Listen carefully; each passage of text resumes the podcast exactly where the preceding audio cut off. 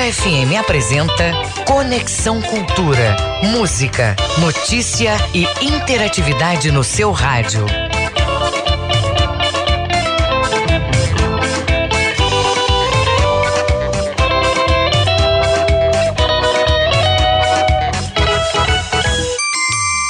horas, dois minutos. Muito bom dia, muito bom dia a você. Eu sou Isidoro Calixto e a partir de agora você nos acompanha aqui no Conexão Cultura até às 10 horas da manhã. Hoje é quinta-feira, a antessala do fim de semana, o dia em que o Arley já toma a segunda. Hoje é quinta-feira, dia 21 de abril, feriadaço, né? O programa é uma produção do jornalismo da Rádio Cultura e você terá a partir de agora muita informação, música, entrevistas, entretenimento. Olha, as entrevistas sobre os assuntos que estão bombando aí aqui no estado do Pará e no Brasil também. Você, ouvinte do Conexão, sabe muito bem pode fazer parte da nossa programação mandando a sua mensagem para o nosso WhatsApp. Anote: 985639937. Ou, se preferir, pode dar a sua opinião através do Twitter com a hashtag Conexão Cultura. Hoje na história. Em 1960 era inaugurada a cidade de Brasília, então capital do Brasil, aliás até hoje, né? Em 2016 morria Prince, um dos maiores ícones do pop mundial. No Conexão de hoje, vamos conversar com o artista amazônida M. Ele vai falar sobre a exposição Retorno Natural, que já está aberta ao público. Também tem uma conversa com o pessoal da banda Jato Jambu, que está lançando um novo single. Sem falar que temos ainda os nossos quadros de psicologia, economia e análise do futebol com o Ivo Amaral. O Conexão começa agora na sua Cultura FM e no YouTube através da nossa página arroba Portal Cultura. Conexão Cultura na 93,7. A sua maneira, a Ilha, participação do astro Felipe Cordeiro. O... sei dizer se é desvairada ou se é de lua. Não sei prever sua loucura. Não sei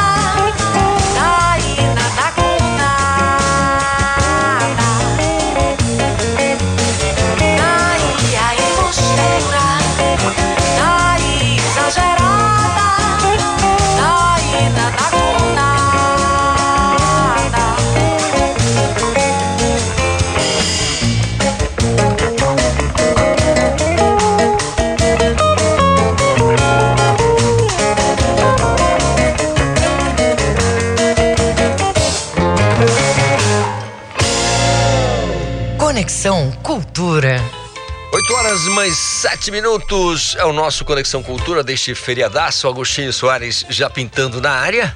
Todo mundo achava que ele não chegaria a tempo, né? Mas esse é, esse é pedra 90, só enfrenta quem aguenta. Como diz o poeta, né? O artista popular. Hora de dar conexão com o nosso colega de Santarém, o Miguel Oliveira, que apresenta aqui o, o Conexão junto com a gente. Bom dia, Miguel. Bom dia, Calixto. Bom dia, ouvintes do Conexão Cultura. Olha, Calixto, Santarém amanhece com tempo nublado nesse feriado de 21 de abril, né, dia que a gente lembra hora de Tiradentes. Calixto, olha, Santarém está em festa. Ontem o governador Helder veio à cidade, ele entregou a, a instalar, as novas instalações do batalhão da Polícia Militar, do 34 Batalhão de Polícia Militar. Ele também inaugurou a agência do IGEPREV, né? Pela primeira vez, Santarém vai contar com uma agência do IGEPREV. E depois ele foi para a margem do rio Tapajós para inaugurar o terminal hidroviário de carga de passageiros Calixto. E a estrutura, Miguel, eu queria que você falasse, reforçasse para a gente. Ontem você falou um pouquinho é, do, que o, do que a população, não só de Santarém, como você também destacou aí, mas de toda a região, né? As, as, comunidades, os municípios mais próximos, todos vão usufruir desse, dessa estrutura que foi montada. Que você queria você destacasse para a gente é, o terminal hidroviário de Santarém. Olha, Calixto, essa obra foi orçada em mais de 90 milhões de reais, né? Vai atender cerca de 3 mil usuários todos os dias. É, a gente já considera, né, inclusive especialistas né, na área naval, eles dizem que isso aqui é um mais moderno terminal portuário da região norte para atender todo tipo de embarcação, inclusive cruzeiros internacionais. Mas quem vai falar sobre a estrutura, o funcionamento do terminal hidroviário é o presidente da Companhia de Portos e Rodovias do Pará, o Abrão Benassuri. Vamos ouvi-lo. Esse porto ele vai funcionar através de uma gestão da Prefeitura de Santarém, com uma empresa terceirizada. Ele está dotado de equipamentos de última geração. O sistema de fundeio atracação são 17 flutuantes, são 8 FING para receber simultaneamente 20 embarcações. O salão de embarque do terminal ele tem espaço para 1.250 passageiros. Além das lojas que nós temos aqui, nós temos os serviços públicos como Arcon, é, é, Cefa, nós temos o centro de atendimento ao turista, nós temos restaurante, nós temos lanchonete, temos duas escadas rolantes, nós temos um mezanino para contemplar essa bela imagem aqui do Rio Tapajós, temos um estacionamento para 300 veículos entre carros, bicicletas e motocicletas. O terminal hidroviário também tem um terminal de carga com capacidade com o seu tamanho de 6 mil metros quadrados para fazer a movimentação de cargas aqui da região, de maneiras todo refrigerado, de maneiras que o terminal está preparado para funcionar 24 horas. Olha, Calixto, nós continuamos falando ao vivo de Santarém, são 8 horas 11 minutos.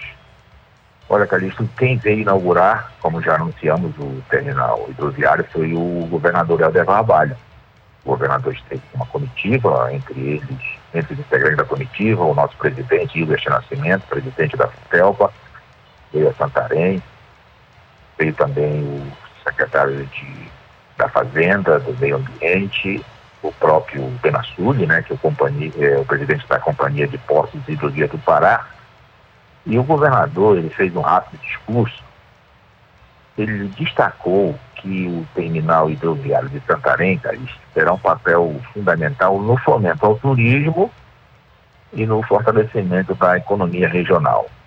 Vamos ouvir o governador estimulando com que aqui sejam as linhas locais, as linhas regionais e também impulsionando a atividade de cruzeiros e o turismo para elevar a economia e a visitação nesta região possam ter um ambiente adequado, com o terminal, com toda a acessibilidade, com todas as condições de bem recepcionar as pessoas que aqui necessitem deste equipamento, importante fazer com que Santarém, a nossa pérola do Tapajós, possa ter uma estrutura extraordinária que vai permitir dignidade para o usuário, oportunidade e qualidade de ambiente para quem trabalhará aqui e, acima de tudo, fortalecendo também a atividade do turismo para gerar cada vez mais emprego, renda, sem esquecer que este terminal, além da vocação de passageiros, também é uma oportunidade de terminal de cargas para abastecer a região. Olha, Calixto, o governador acaba de falar sobre o terminal de cargas, né? Olha, esse terminal de cargas, que é também na mesma área do terminal de passageiros, ao lado, terá um galpão com mais de 6 mil metros quadrados para abrigar cargas e o utensílio dos passageiros, né? A bagagem, a famosa bagagem. Toda a estrutura foi pensada para receber as grandes embarcações da região, inclusive cruzeiros, né? Que devem fomentar o turismo, como o governador bem destacou destacando emprego e renda. Mas um ponto importante, Calixto, esse terminal hidroviário, ele tem um estacionamento de 5.600 metros quadrados. Tem vaga para carro, motocicleta, bicicleta. Olha, Calixto, eu estive lá ontem, estive com o presidente Hilbert Nascimento, na inauguração. A gente verificou e constatou em loco que a estação de passageiros do terminal hidroviário é parecida semelhante a uma estação de passageiros num aeroporto. Realmente uma obra muito marcante. Marcou também, Calixto, porque essa obra ela ocupou 850 operários que trabalharam nesses anos todos na construção do terminal. E aqui, como a obra era muito importante, terminou em festa, viu, Calixto? Show do Vanderlei Andrade, bandas locais, é, abrilhantaram a noite depois da inauguração, Calixto, na área externa do, no estacionamento do terminal Calixto. É, eu posso imaginar a festa da população. Você, a curiosidade aqui da, da, da nossa produção, Miguel, você deu aquela passeada lá, deu para sentir, visitou as instalações? Olha, Calixto, eu tive apenas que observar um pouco a distância. Uhum. É, ingressei no saguão, no momento em que o governador chegou, né?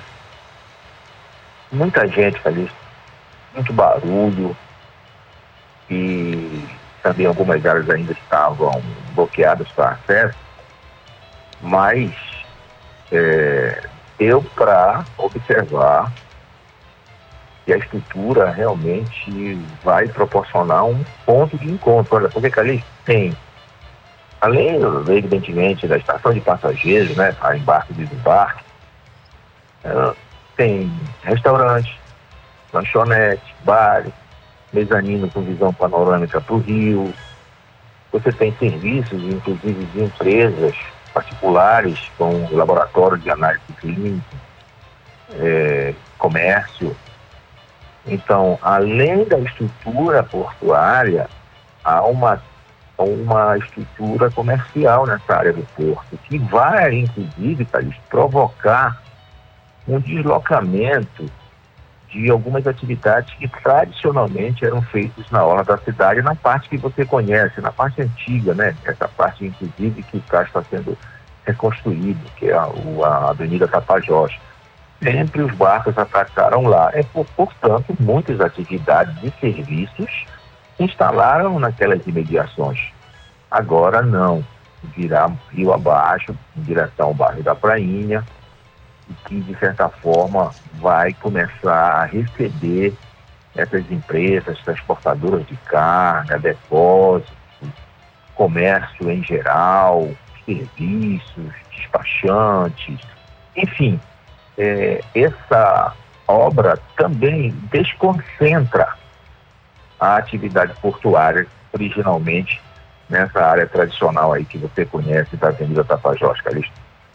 Tá certo, Miguel. É, certamente a gente enfatiza, né? Vai ser, é, já, já é uma realidade para o povo de Santarém, para adjacências aí, uma obra muito importante. Tomara que funcione, como eu disse, a contento.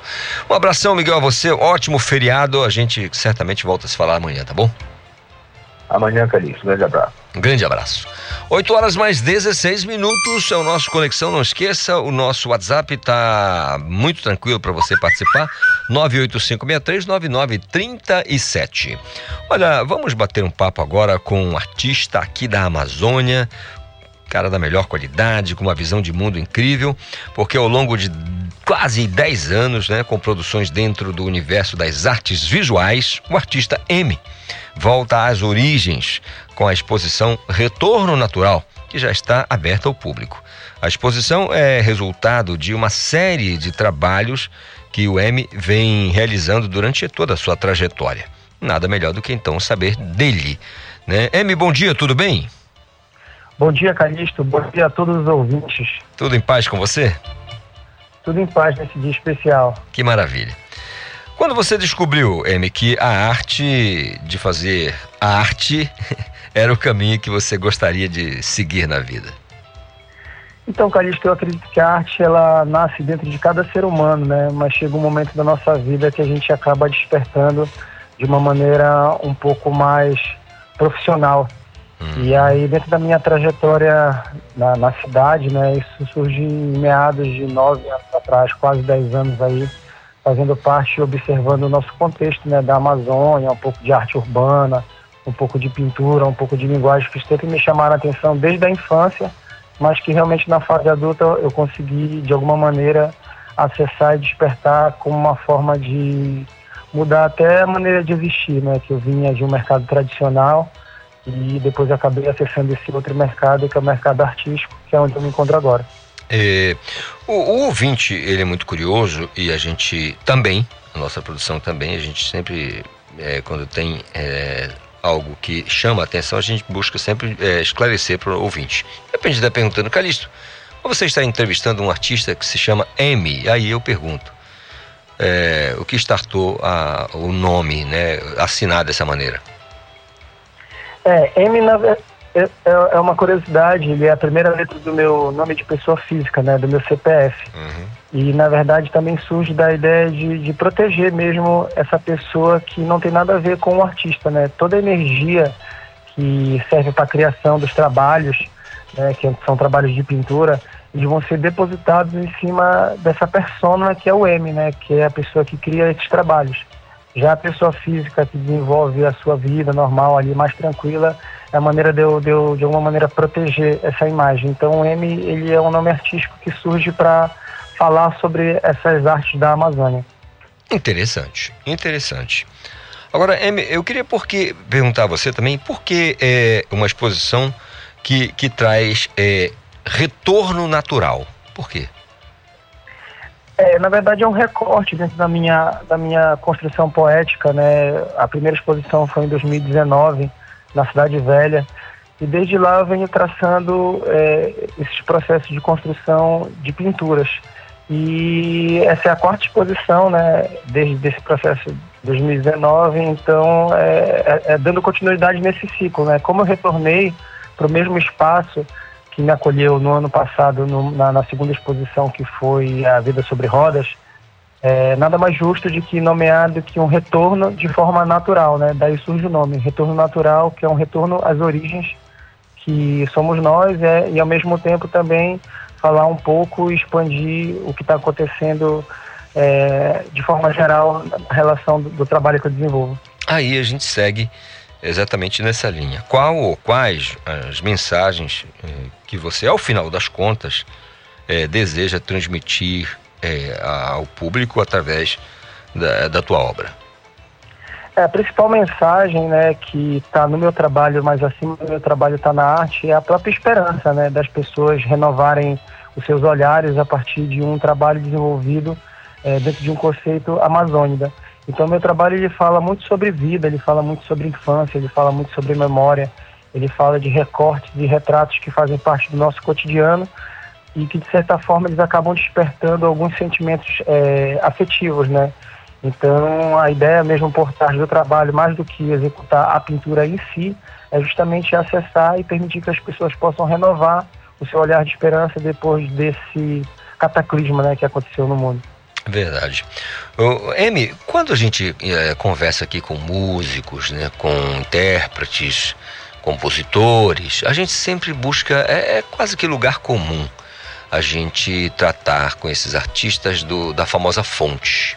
A gente tenta dizer, olha, qual a fonte que você bebe, as, suas, as tuas as inspirações, quem são as tuas, né, as tuas referências. A gente sempre fala isso, sempre pergunta isso porque é é, é, é, de saber isso do artista, né? O violonista, o, o, intérprete de maneira geral, o percussionista, o pianista, a gente sempre fala isso. Agora, curioso, eu fiquei aqui imaginando, por exemplo, a, a, tua obra, né? A pintura que você desenvolve tem uma referência? Você busca isso em algum outro ponto do país ou do mundo? Ou é um material só teu que, vamos dizer, 100% autoral, sem referências? A referência é o teu eu. É isso, mais ou menos? É, de certa forma, todo trabalho artístico ele, ele tem algo do artista, né? Então, o que eu diria é que parte é minha, mas a grande parte mesmo vem da energia é, dos elementos, né? Que, que formam a, a natureza, né? Que é a água, o fogo, o ar, né? A própria energia do astral, né? Que, que desce e emana toda essa energia sobre a Amazônia. Então, de forma geral, a minha inspiração ela é a natureza e aí ela tem uma relação direta com a natureza humana, né? E aí a partir disso os trabalhos vão se desdobrando e vão se materializando através da minha função que é pintar. Esse material que está em exibição, é, eu pergunto, é um material que você é, tem guardado uh, há muito tempo ou foi desenvolvido no pré-pandemia ou até mesmo durante o período de pandemia? É, é, um processo de mais ou menos de seis anos de pesquisa, né, até chegar nesse resultado que está na galeria, que são em torno de 30 trabalhos. Uhum. E assim, o meu olhar ele não é tão preso a, a, determinados tipos de objeto, é um processo construtivo mesmo, né? Tanto é que tem vários tipos de suporte, como tecido, madeira, metal, papel. Né? E aí, a partir disso, em seis anos, eu vou coletando né, algo que, que eu, eu perceba que tenha relação com o que pode ser gerado, ou pode ser algo inesperado que me surpreenda. E aí, a partir disso, eu vou construindo e desenvolvendo os trabalhos até chegar no resultado final. A curiosidade do, do ouvinte é sempre bem legal da gente destacar também. O M é um artista é, ligado às artes visuais que vive é, da, pra, da arte que ele desenvolve ou ele, ele, é um servidor público? Ele, como você, vamos falar aqui um pouquinho da pessoa física, né? Ou é aquele cara que tem uma outra atividade é, e, e, que junta as coisas para poder tocar a vida? Ou é um, assim, vive da arte? Só para a gente entender um pouco da tua vivência. Então, Calixto, eu costumo dizer atualmente que nasceu brasileiro, nasceu artista, né? É a primeira profissão que a gente já nasce, independente de vontade ou escolha. E atualmente, né, a arte ela preenche 24 horas do meu dia, né? E claro, tem altos e baixos, né? Mas eu dedico o meu tempo integralmente à arte e à produção artística. Né? Então, é, não é uma carreira fácil, não é uma carreira simples, mas com determinação e força eu acredito que a mensagem ela é maior do que a profissão. Então, eu estou em busca da mensagem, né? E consequentemente qualquer coisa pode acontecer. Hum, muito legal. O que o público pode esperar, né, que ainda não foi naturalmente a, a galeria é, das obras na visitação, que pode, que pode se surpreender com alguma coisa, de repente se sensibilizar. Como é que, qual é a tua expectativa quando você diz, poxa, o público vai chegar, vai entrar, vai olhar? Qual é a tua expectativa? É, a Casa na Mata né, é um lugar extremamente acolhedor, né, é um, é um local que é todo rodeado por natureza tem um café super aconchegante também embaixo, então eu acredito que é, o público, quando ele se perceber envolto na natureza, né, mergulhado naquele espaço no meio da cidade, no coração da cidade, ele automaticamente, sendo de Belém ou sendo de fora, ele vai reconhecer que existe algo dentro dele que precisava estar ali, que é esse contato com a arte, esse contato com a natureza, esse contato com uma cidade que tem tanta diversidade e que sim a gente precisa valorar, é, valorizar, né? Isso é nosso e que eu não tenho dúvida que isso vai realmente de alguma maneira mexer com o olhar das pessoas. Amy, só para a gente entender, é, está em exibição pelo menos 30 trabalhos teus ou, ou é o todo o teu material? É, são 30 trabalhos nesse momento, né? Ah. Na verdade, o meu, meu trabalho ele é bem grande, eu produzo muito, muitos trabalhos assim, e nesse momento começou a exposição no dia 8 de abril e vai permanecer até o dia 8 de maio, né, com horário de visitação de 10 da manhã até as 21h30, de terça a domingo, com entrada gratuita. 10 às 21h30, né? Isso. Paga alguma coisa para entrar, Amy? Não, não paga nada. Muito paga nada, é só entrar e ver os trabalhos. Que, que legal. Eu queria que você só reforçasse para a gente aqui, o, e o público que no, nos acompanha pela internet, pelo, né, escutando a Rádio Cultura, a nossa Cultura FM, é, o, o local exato, o, o endereço certinho para o pessoal é, que quer visitar. Perfeito. É, fica na Conselheiro Furtado, né? Uhum. Próximo de um grande shopping da cidade. É, Conselheiro, na verdade, 287, é, na Casa na Mata. É, e a visitação é de terça a domingo, de 10 às 21h30, até o dia 8 de maio. Né? A casa acolhe todo mundo lá na exposição Retorno Natural. Legal. Emi, eu quero agradecer muito essa conversa com você, desejar sucesso não somente na exposição, mas na sua carreira, é, e que você consiga é, transmitir a sua mensagem ao público e que, o mais importante, as pessoas possam entender da melhor maneira e dar aquele feedback que eu sei que para o artista é muito importante. Um abraço forte para você, um feriado restante de dia feliz, um fim de semana produtivo, tá bom? Gratidão, Calixto. Muito obrigado mesmo. Desejo o mesmo a todos. Um bom feriado e um excelente final de semana. Muito obrigado. Muito obrigado ao M, artista da Amazônia, falando aqui pra gente sobre a exposição com mais de pelo menos 30 trabalhos na Casa Na Mata, aí na Conselheiro Furtado, e você pode participar. Não esqueça, agora são 8 horas mais 28 minutos. Toda quinta-feira, que é a antessala do fim de semana, nós temos aqui o nosso quadro de psicologia com a doutora Juliana Galvão e hoje ela vai falar de o que é cuíra existencial. Eu acho que a, a Pamela tem cuíra existencial. Vamos ouvir, Juliana. Oi, oi, gente. Cheguei, quintou, que delícia. Olha eu aqui de novo. E a perguntinha de quinta lá vai. Me diz aí, Reginaldo, Paulo Sérgio, Calixto, meu amigo, digam aí vocês também vocês já tiveram cuíra? É, Juliana, cuíra, co... que é aquela coceira, agonia? Tu vai falar de jucá para tratar cuíra hoje? Não, gente, não. Hoje eu quero falar sobre um outro tipo de cuíra, uma cuíra talvez psicológica, ou melhor, uma cuíra existencial. Deixa eu traduzir, né? No Caboquês Tradutor, a queer existencial, ela é aquela agonia diante da vida, talvez aquela inquietação sobre as escolhas que você anda fazendo. Será que tu estás satisfeito ou insatisfeito com a tua vida atual? Essa queer existencial, ela seria essa tua preocupação, esse teu incômodo diante da tua vida. Tu tem sentido isso? Agora, o que fazer com esse tipo de cuíra, essa cuíra existencial. É, gente, o Jucá não vai resolver. Primeira coisa, é importante que você não negue, não reprima, não se reprima, não se reprima, não reprima a sua angústia. Aceite, receba essa inquietação. Agora eu vou te trazer uma dica e não sei se já pensaste nisso, mas que tal escrever sobre o que anda te incomodando? Para um pouquinho, quem sabe agora ou daqui a pouco, final do dia. Pensa nisso hoje, faz uma lista das coisas que realmente estão te incomodando, que de repente podem estar tirando o teu sono, a tua fome.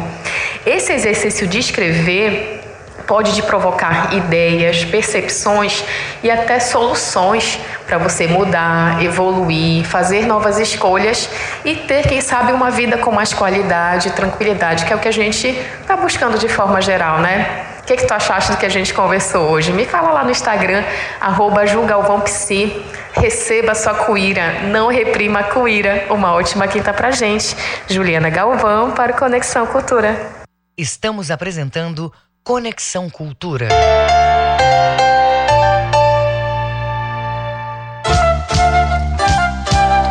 ZYD 233, 93,7 MHz. Rádio Cultura FM, uma emissora da Rede Cultura de Comunicação. Fundação Paraense de Rádio Difusão. Rua dos Pariquis, 3318.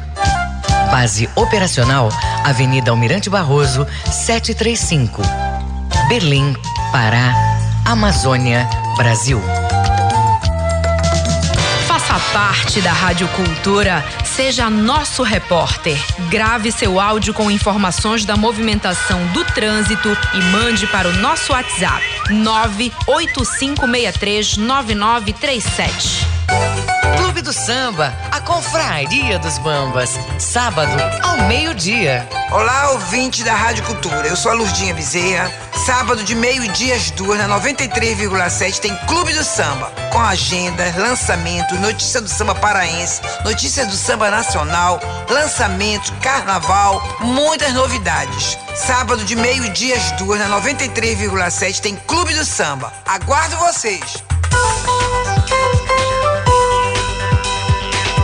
Voltamos a apresentar Conexão Cultura. Conexão Cultura na 93,7.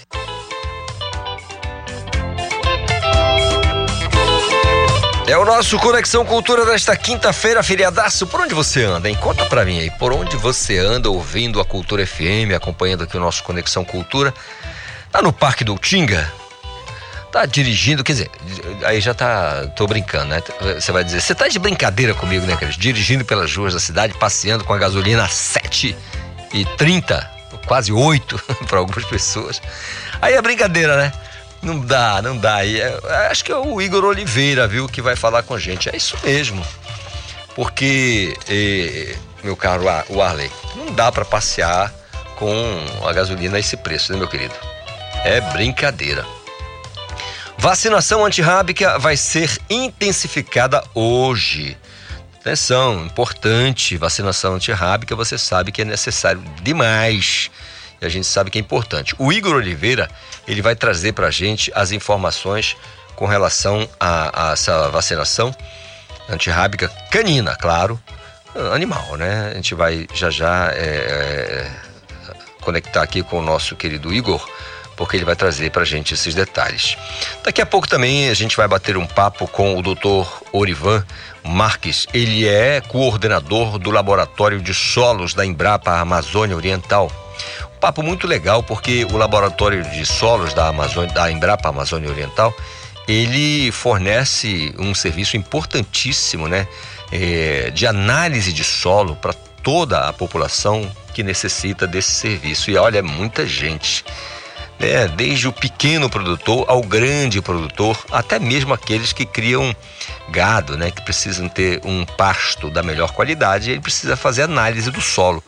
E a gente então vai bater um papo aqui com o doutor Ivan, é, um dos grandes cientistas da Embrapa Amazônia Oriental. Mas eu posso chamar o Igor agora, né? Ele vai dar então para a gente as informações com relação à vacinação antirrábica que está sendo intensificada. Bom dia, Igor! Olá, Isidoro Calixto, bom dia para você, bom dia para os nossos ouvintes sintonizados aqui na 93,7 com o programa Conexão Cultura nessa quinta-feira de feriado e a gente aqui trabalhando para levar a informação para o nosso ouvinte. E olha que coisa bacana, Calixto. A Prefeitura de Belém, por meio da Secretaria Municipal de Saúde, a SESMA, e do Centro de Controle de Zoonoses, vai intensificar hoje a vacinação antirrábica nos bairros Castanheira e do Souza. Os tutores podem levar seus cães e gatos nos pontos móveis que vão circular nas duas áreas, das 8 às 14 horas. A meta é vacinar pelo menos 2 mil animais neste dia. Eu volto com você aí direto dos estúdios do Conexão Cultura Calixto. Obrigado, obrigado. Igor Oliveira trazendo pra gente as informações da intensificação da vacina antirrábica. Importante, eu repito, importante mesmo. Olha, o governo do estado entrega equipamentos e empossa novos servidores da Polícia Civil. O Felipe Feitosa vai trazer pra gente as informações com relação a essa iniciativa do governo do estado. O governo do estado entrega hoje novos armamentos, coletes balísticos e notebooks para a Polícia Civil do Estado. Durante o ato, também vai ser feita a posse de novos delegados, escrivães e investigadores da instituição. A programação acontece a partir das dez e meia da manhã no auditório Ione Coelho da Delegacia Geral em Belém. Vão ser entregues 1.100 unidades de pistolas 9 milímetros, mil unidades de coletes balísticos e 90 notebooks. Um investimento na ordem de 4 milhões de reais que deve proporcionar qualidade, segurança e eficiência na atividade de policiais civis em todo o estado. A cerimônia vai contar com a presença do governador Helder Barbalho. Além dos novos equipamentos, o governo também vai fazer entrega de uma lancha voadeira que vai ser utilizada pelas equipes da Delegacia de Polícia Fluvial. A embarcação possui capacidade para até oito pessoas e é equipada com modernos equipamentos de segurança e localização. Na ocasião, também vão ser empossados dois delegados, três escrivães e cinco investigadores nomeados em 8 de abril, que vão passar a compor e reforçar o efetivo da instituição. Felipe Feitosa para o Conexão Cultura. Obrigado, Felipe Feitosa, pela participação, as informações eh, aqui no nosso Conexão Cultura. Toda quinta nós temos o, no, o, nosso quadro aqui de psicologia com a doutora, não, perdão, a doutora Juliana Galvão, ela já, já participou aqui, aqui com a gente, né? Eu preciso só é, é, é, exatamente isso aqui que eu queria dizer. É, é, hoje é dia do quadro de economia, Calista. Economia, acho que é o feriado que está dando um nó no teu, teu cérebro, né? É economia. O tema de hoje é dar ou não dar mesada para os filhos. Não é questão de dar, né? Isso é obrigação em algumas situações, né? Questão mesada, né? É diferente de pensão alimentícia, não. Vamos corrigir. Pensão alimentícia é uma obrigação, inclusive legal, né? De lei. Agora, a pensão, a, a, mesada é aquela coisa. Eu, particularmente, tenho um probleminha com, com mesada. Eu costumo dizer para a molecada que mesada de pai ela tem uma característica interessante. Ela desmoraliza e escraviza. escraviza porque olha, você vai chegar meia-noite. Se passar da meia-noite, eu corto a mesada. Aí você tem sempre um céuzinho a ganhar e um inferninho a perder. Ou coisa parecida, né? Mas o tema é dar ou não dar a mesada para os filhos. Quem vai explicar pra gente é a economista Sabrina Virgolino. Olá, bom dia, ouvintes do Conexão Cultura. Depois de muitas sugestões de vocês lá no meu Instagram para temas, hoje eu venho aqui falar sobre dar ou não dar mesada para os filhos. E aí, Sabrina? Afinal, como eu posso lidar com a mesada dos meus filhos e incentivar a educação financeira? Então, muitos de vocês têm me perguntado através das minhas redes sociais se é interessante dar ou não estabelecer uma mesada aos filhos. Bom, primeiramente, incentivar a educação financeira é um passo extremamente importante no desenvolvimento de crianças e adolescentes. Afinal, em um futuro não muito distante, aí eles vão ter que cuidar sozinhos das suas próprias finanças. Então, se você já tem um preparo e conhecimento básico nesse tema desde a primeira infância, as chances de você enfrentar dificuldades são bem menores, você concorda? Então, cartão de crédito de um lado e as condições de pagamentos facilitadas de outro são um prato cheio para desafios com o endividamento. Então, então, controlar os impulsos consumistas, desenvolver autonomia e poupar dinheiro para investir em objetivos pessoais são atitudes, sim, que os seus filhos podem aprender desde já agora. E uma das formas de alcançar este cenário é com a mesada. É claro, aos papais de plantão e mamães de plantão, que se você já tiver certa condição para isso, se você realmente achar que este é o momento ideal para iniciar esse passo tão importante na vida e na carreira dos seus filhos. Então, confere as dicas aqui comigo que eu preparei para você sobre sobre o tema. Então, a primeira dica é avaliar a sua renda mensal familiar. Então, antes de decidir o valor mais indicado para a mesada, vale entender o seu orçamento familiar. Então, antes de decidir o valor mais indicado para a mesada, vale entender o orçamento familiar. Então, quanto seria possível aí que você oferecesse aos seus filhos por mês? Não adianta a gente definir a quantia e prejudicar o bom funcionamento da sua finança aí dentro de casa. Então, se preciso, é interessante você organizar uma planilha com ganhos e gastos recorrentes que está disponível lá no meu Instagram. Então, essa etapa, inclusive, pode servir para ensinar sobre educação financeira. Isso porque ter o controle dos ganhos e gastos ajuda, é claro, no bom funcionamento, na organização e otimização do orçamento. Então, dá para descobrir aquelas despesas é que existe a possibilidade de economia, por exemplo. E é claro, gente, a quantia também não deve ser muito absurda, muito grande, justamente para não tirar o foco do seu filho. Segunda dica de ouro: crie regras. No começo, a mesada pode deixar o seu filho ou sua filha um pouco deslumbrado, claro, com desejo desejo de gastar tudo pelo impulso, tá? Então, por isso, estipular certas regras ajuda nos ensinamentos. Não acabar com dinheiro em doces e evitar pedir adiantamento do valor também são alguns exemplos. Mas vale pensar no que funciona melhor, é claro, para a realidade da sua família. E uma dica importante aqui é que a criança e o adolescente devem entender que a escola é um investimento no seu futuro e que jamais pode ser colocado em segundo plano. Então, evite recompensar a realização de tarefas e trabalhos em dia dedicação do dia a dia e assim por diante, em troca, por exemplo, de condicionar essa mesada aos estudos. Ser a dica, não cobre muito dos seus filhos. Eu sei que é uma temática um pouco delicada, mas é papel dos pais orientar os filhos a seguir os melhores caminhos, sim. Mas a intenção de incentivar a educação financeira é justamente dar mais autonomia e consciência no uso do dinheiro. Então, é importante que você não fique em cima o tempo todo cobrando relatórios sobre os gastos ou qualquer outra explicação. Desde que o teu filho ou tua filha sinta confiança para conversar com você sobre isso e demonstrar, é claro, a abertura para que eles possam procurar a família sempre que tiverem alguma dúvida.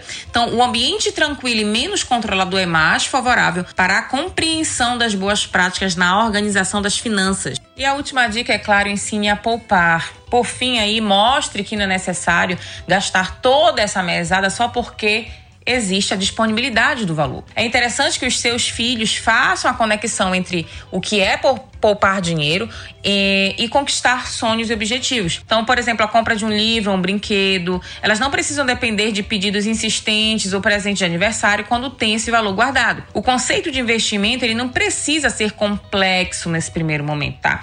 Em forma de brincadeira, por exemplo, dá para incentivar a manutenção de um cofrinho que pede, né, uma quantia todos os meses para a sua sobrevivência. Então, diante dessa geração que é mais digital, existem bancos que já oferecem inclusive contas para o público infanto-juvenil, em que os pais podem enviar a mesada todos os meses. Então, quando bem planejada, a mesada pode ensinar muito sobre o uso inteligente dos recursos financeiros. E é claro, os seus filhos passam a entender melhor a relação entre dinheiro e aquisição e a importância da economia e do planejamento para a realização dos seus sonhos e objetivos. Isso sem falar, é claro, que eles vão aprender a definir prioridades e que nem sempre será tudo possível, ter tudo possível. E aí, Gostaram da dica de hoje sobre mesada para os filhos? Então, se você gostou, já me segue lá no Instagram, arroba Sabrina Virgulino, comenta, compartilha, tem bastante conteúdo interessante. E, é claro, sugere tema para os próximos programas. Um excelente feriado a todos e até a próxima.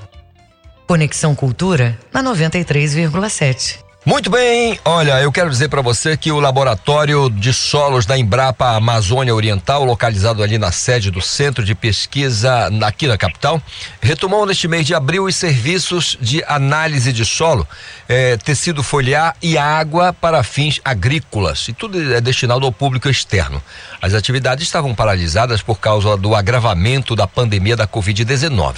Sobre esse assunto da mal relevância, eu vou conversar com o doutor Orivan Ivan Maria Marques Teixeira.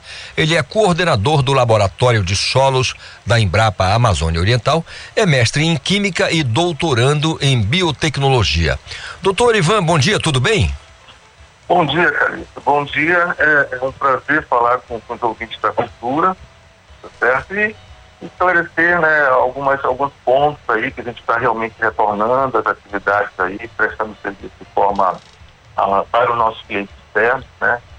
Que há bastante tempo a gente vem, digamos, numa, numa tentativa de retorno, né? Já tentamos fazer isso por três meses e agora eu acho que a gente está, devido ao afastamento desse período de pandemia, a gente então já está com, com serviços aí prestando de forma rotineira à comunidade interna e externa. Doutor Ivan, explique para gente sobre os serviços é, do laboratório de solos. É, que serviços ele oferece, doutor?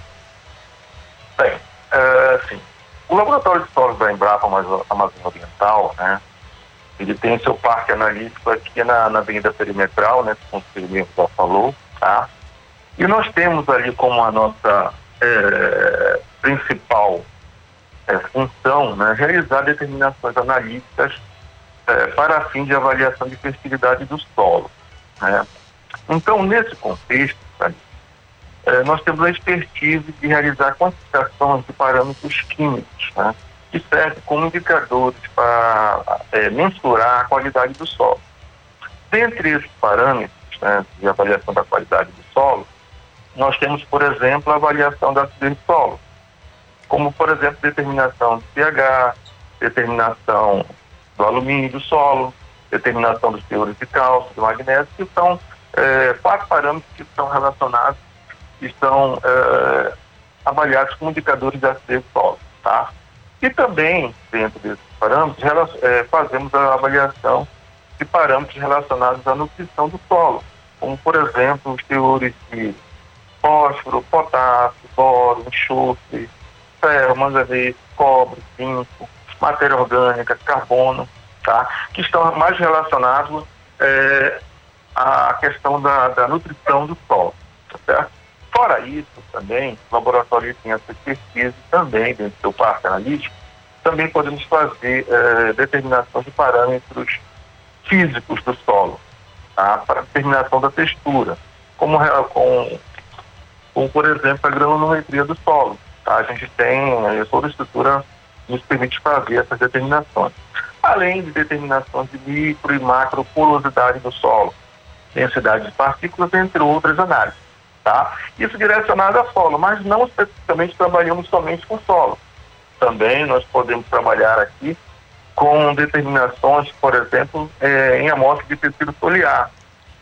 Por exemplo, determinação do teor proteico em pastagem, certo? Determinações individuais também, como ferro, manganês, cobre, zinco, boro, tá? fósforo, potássio, sódio, tudo isso aí e amostra de tecido vegetal, né? um, um material vegetal. Também temos as pesquisas para trabalhar com essas determinações. Aí esse é o nosso foco principal do laboratório de solo. Doutor Ivan, verdade o, o, laboratório da Embrapa é o único de caráter público em funcionamento no estado do Pará? É isso mesmo? Sim. Em, em, nos últimos anos, né, devido à crise que tem, o setor público tem passado, né, alguns laboratórios aqui é, na, na, na, região metropolitana de Belém fecharam, né? Fecharam de, ou deixaram de prestar serviço. Por exemplo, o laboratório da CEPLAC, né, que fica é, é, em Marituba, deixou de prestar serviço, né? O laboratório da UFRA, aqui também ao lado, também, por motivos internos, também deixaram de prestar serviço. O laboratório do Museu Emílio Guild, também aqui ao lado, na, na Vila Perimetral, também ele fazia análise solo, mas também por motivo deixou de prestar esse serviço. Então, hoje, o laboratório da Embrapa Amazônia Oriental, o laboratório de solos, é o único na região metropolitana de Belém que presta esse serviço. Né? Estava temporariamente ativo por conta da pandemia, mas que é, voltou à sua atividade. Né? Doutor então, Ivan, gente... é, doutor Ivan, só para a gente entender é, e fazer o ouvinte aqui do Conexão Cultura entender também, é, vai como curiosidade de todo mundo, é, as pessoas que acessam esse serviço, a gente pode chamar de clientes, doutor? Sim, sim. É, são clientes, né? Nós temos aqui, por exemplo, clientes internos. Nossos clientes internos aqui são pesquisadores da unidade, né? Que têm seus projetos de pesquisa na área de solo ou de plantas. Então, são clientes, né? São clientes internos. Mas, além disso, também nós atendemos clientes externos. Né? Quais são esses clientes externos? Né? Os clientes internos, já falei que são nossos pesquisadores da unidade, pesquisadores e analistas aqui da unidade.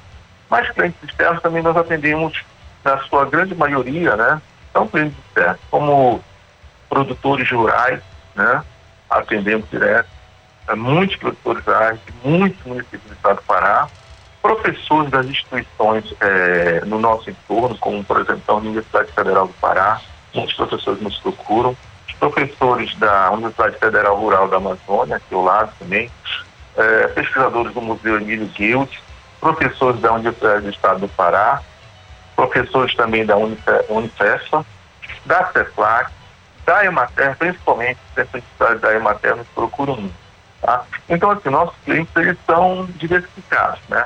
São produtores, são pesquisadores, são professores, são alunos, tá? Que, por um motivo ou outro, não encontra dentro da sua instituição a, a, a, a estrutura analítica para fazer a sua determinação necessária, por exemplo, para produzir o seu trabalho de conclusão de curso, né, ou a sua dissertação de mestrado, ou a sua tese de doutorado, então eles nos procuram. E aí então, a gente atende, verifica realmente qual é a sua necessidade, conversa, orienta e muitas das vezes executamos os trabalhos, tá? de uma forma é, que atenda a, a, demanda dele, a necessidade dele. Tá? Então a gente tem, como eu falei, um público meio bem diversificado. Tá? Isso não quer dizer que a gente não atenda, por exemplo, é, alguém que mora em Belém tenha somente um, uma pequena área de terra e queira avaliar, por exemplo, o solo do seu quintal. A gente atende também. Tá? Então, nossos tanques são diversificados. Aí, doutor Ivan, aí vem a pergunta e da curiosidade do nosso ouvinte do Conexão Cultura, que é antenado, que é danado, para Dedel, e ele, e, e ele sempre pergunta o seguinte: mas quais as vantagens aos produtores de uma avaliação do solo, doutor? Quais seriam as principais vantagens? Bem, assim, a avaliação do solo, né, a gente tem que entender que ela, ela tem uma causa, né? Bem, é um investimento. Eu entendo que a avaliação de solo, por que avaliar o solo? Na verdade, normalmente quando você é, sente que aqui aquela planta não está não tá, é, respondendo da forma como deveria responder, apresenta uma deficiência ou outra, você tem que investigar, tá? E essa investigação é justamente do solo, certo? Então, assim, eu entendo que a avaliação do solo é, é justamente investimento dentro do setor agropecuário é, de suma importância na agricultura, tá certo? Pois é fundamental para o conhecimento de estado nutricional e também do grau de fertilidade de, de determinada área. Pode ser um local, pode ser uma, uma propriedade rural, mas precisa se investigar o solo dessa, dessa, dessa área, justamente para a gente ter essa informação. Tá? Então, nesse caso, para a análise solo, ela também é fundamental para conhecer esse solo, a ser que você vai trabalhar, que você vai manejar. Tá? E é justamente através desse conhecimento que torna possível tá? o uso de boas práticas, de boas práticas de manejo, com uso de corretivos e também de fertilizantes de forma racional, de uma forma mais direcionada para a real necessidade daquela área. Certo? Então, assim, olhando por esse ângulo, tem a função de fazer aquelas medições de nível nutricional é, do solo, tá? que possibilita o desenvolvimento de um programa de calagem e também de adubação mais eficiente. Né? A calagem é, é, aquele processo que a gente faz a correção da acidez do solo, tá certo? E a adubação é aquele processo que a gente faz a correção dos nutrientes do solo, tá certo? São dois processos é, complementares, certo? Então, com a análise do solo também a gente vai monitorar e vai avaliar as mudanças do nível nutricional do solo, que possibilita, consequentemente, aumentar a, aquela intensidade, a intensidade do cultivo ou não, mas tudo feito de forma racional. Tá? Então, assim, é, de uma forma direta, também impacta, né, uma boa análise de, de, do solo também impacta no custo. Como impacta no custo? Por quê? Uh, você, então, com a avaliação do solo, você vai evitar gastos uh, exorbitantes gastos muito elevados, tá? muitas vezes desnecessários, tá? Principalmente no preço que os adubos químicos estão hoje, né? Você, com análise específica de solo, você vai ajustar isso à real necessidade daquele solo, tá? Então vai ajudar a manter a boa produtividade do solo ao longo de muito tempo, tá? De uma forma mais, é, vamos dizer, assertiva, certo? Isso tudo com análise de solo. Eu só posso é, ter, saber realmente a necessidade do solo se eu avaliar aquele solo de uma forma bem específica. Doutor Ivan, uma última curiosidade aqui da gente é com relação à região. Nós estamos no Pará, nós temos um, um território gigantesco e também um grande rebanho bovino. É, um dos maiores do país. Salvo o melhor juízo, estamos aí no top 3.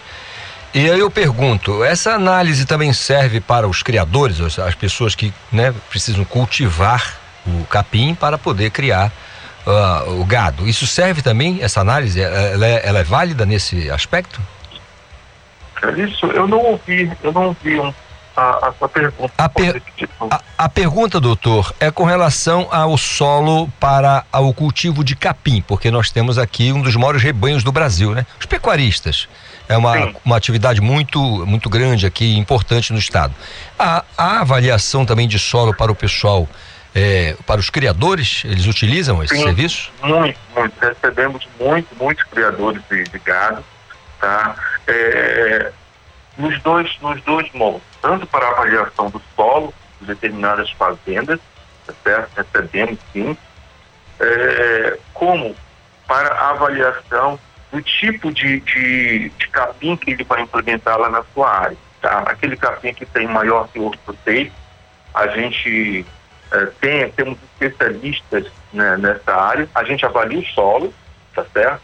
E a gente normalmente coloca o, o, o pecuarista, o, o criador, em contato com um especialista em pastagem, para que ele dê toda a orientação necessária para a implementação daquela cultura. Tá? A gente avalia o solo e a gente também avalia, no caso, a, a, o tipo de pastagem. Tá? Temos avaliação química tanto para o solo como avaliação química específica para aquele material vegetal, para dizer se ele realmente eh, responde com aquele teor proteico que o, o, o criador estava eh, pensando ou necessitando para a sua criação. Tá? A gente trabalha assim nesses dois segmentos também.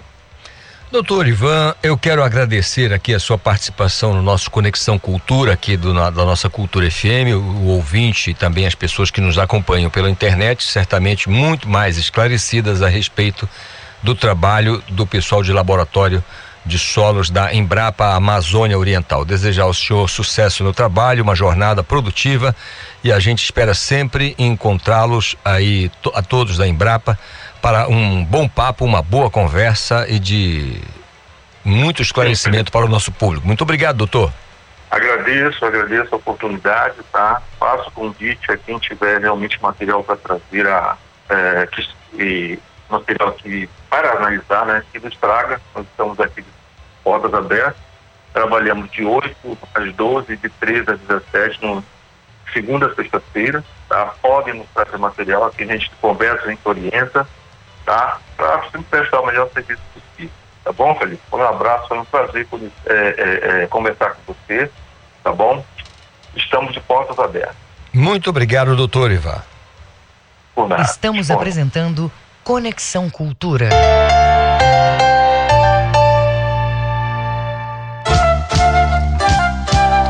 ZYD 233, 93,7 MHz.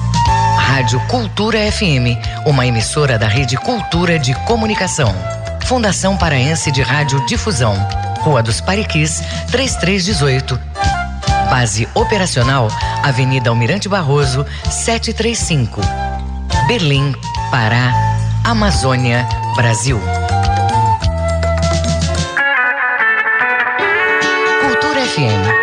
Você ouve Música popular paraense. Me dá o teu sorriso que eu te dou o meu.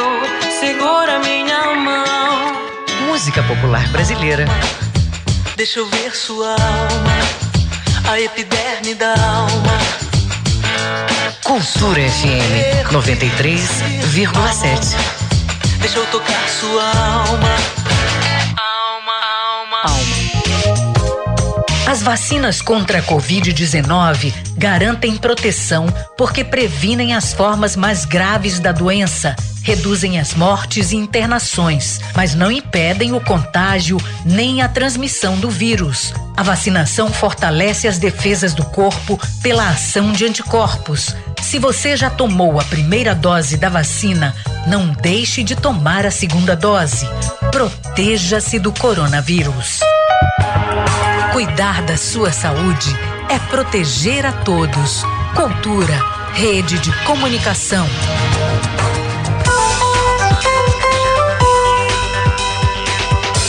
Música, o fato, a memória. Cultura vinil. A história da música em long play. Ao fundir o rock and roll que ouvia na sua infância e adolescência em Salvador com ritmos nordestinos, Raul conseguiu a perfeita simbiose que sempre marcou o melhor de seu trabalho.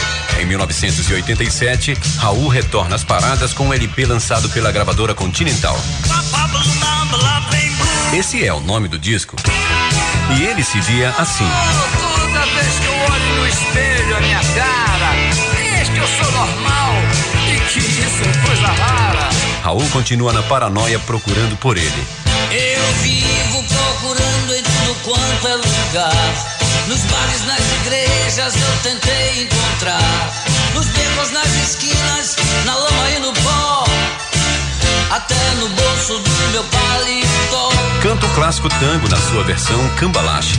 Que o mundo foi será uma porcaria, eu já sei. Em 506 e em 2000 também. Que sempre houve ladrões maquiavélicos e safados, contentes e frustrados, valores confusão. Raul tirava um sarro com a loba malvada. Se você quiser brincar cá, de papai e mamãe comigo. Eu estou ao seu dispor. Ele se autobiografa no blues em Canceriano Sem Lar. Estou sentada na minha cama, tomando meu café pra fumar. Estou sentada na minha cama, tomando meu café pra fumar. Define a saturação dos anos de trabalho. Eu já falei sobre disco voador e da metamorfose que eu sou. Eu já falei, só vou falar. Agora eu vou cantar por cantar. E como sempre, a irreverência marcante em grandes sacadas com uma tradução inglesa de Gita, ou I Am. Sometimes you ask me a question. You ask why I talk so little.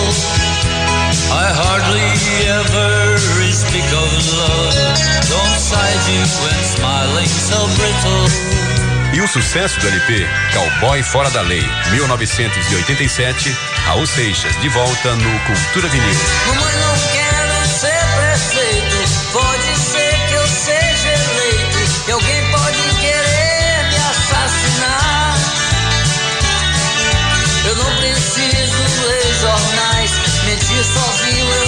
Capaz. Não quero ir de encontro ao azar. Papai, não quero provar nada. Eu já servi a pátria amada. E todo mundo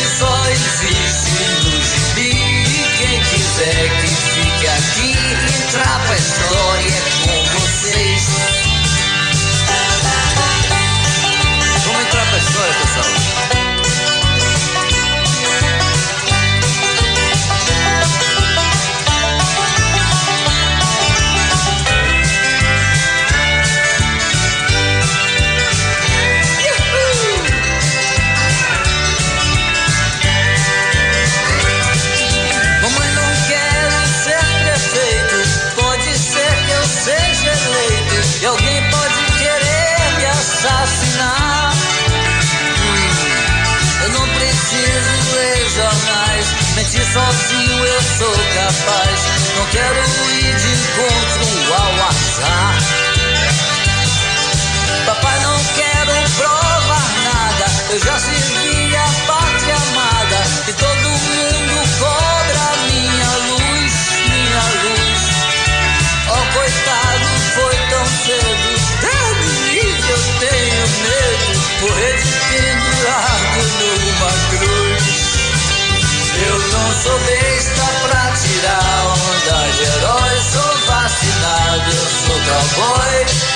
cowboy fora da lei. Do ramo que só existe no gibi. Quem quiser que fique aqui, entrar pra história com vocês. Eu não sou besta pra tirar onda de herói. Sou vacinado, eu sou cowboy, cowboy fora da lei. Do ramo que só existe no gibi. Que fique aqui, entrar pra história com vocês. Entra pra história. Samba grande.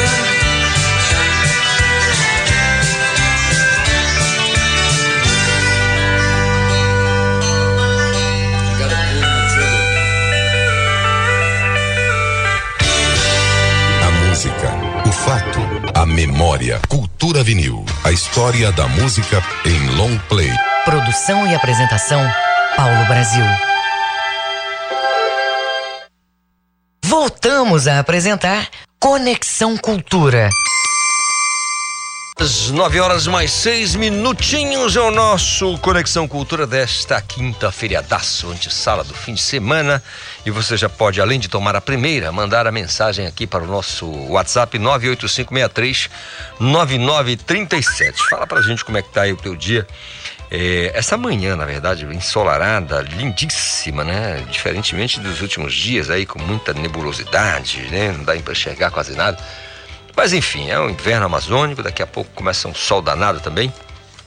Importante é que a gente está no meio do trópico úmido, aqui é 3,72 graus abaixo da linha do Equador. Pense num lugar bom de se viver. Olha, a portaria do TSE cria comissão para promover participação indígena no processo eleitoral. Nas informações com a Renata Rocha. O anúncio foi publicado no último dia 19 de abril, data em que se comemora o Dia do Índio no Brasil. A comissão criada a partir da portaria TSE número 367/2022 vai ser coordenada pela assessora do Núcleo de Inclusão e Diversidade do STE, Samara Patachó e deve planejar ações com o objetivo de fortalecer o exercício da capacidade eleitoral dos indígenas, respeitando os respectivos costumes, linguagens e organização social. Nos últimos anos, houve um aumento no número de indígenas nas urnas. Eram 133 se candidatando aos cargos de governador, senador, deputado federal e deputado estadual e distrital nas eleições de 2018. Em 2020, esse número subiu para 2.216 candidatos que concorreram às prefeituras e às câmaras de vereadores do Brasil. Renata Rocha para o Conexão Cultura. É isso, Renata. Muito obrigado pelas informações. Anote lá, 9 horas mais 9 minutos. E a gente segue aqui com o nosso Conexão, já pedindo mais uma vez a sua participação, 985639937. Daqui a pouco vamos falar de rock aqui, né?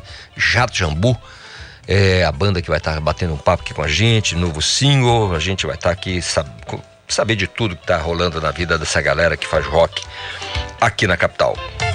Casos de dengue aumentam em 95% em todo o país, isso no comparativo com o ano passado. Isabelle Risuênio.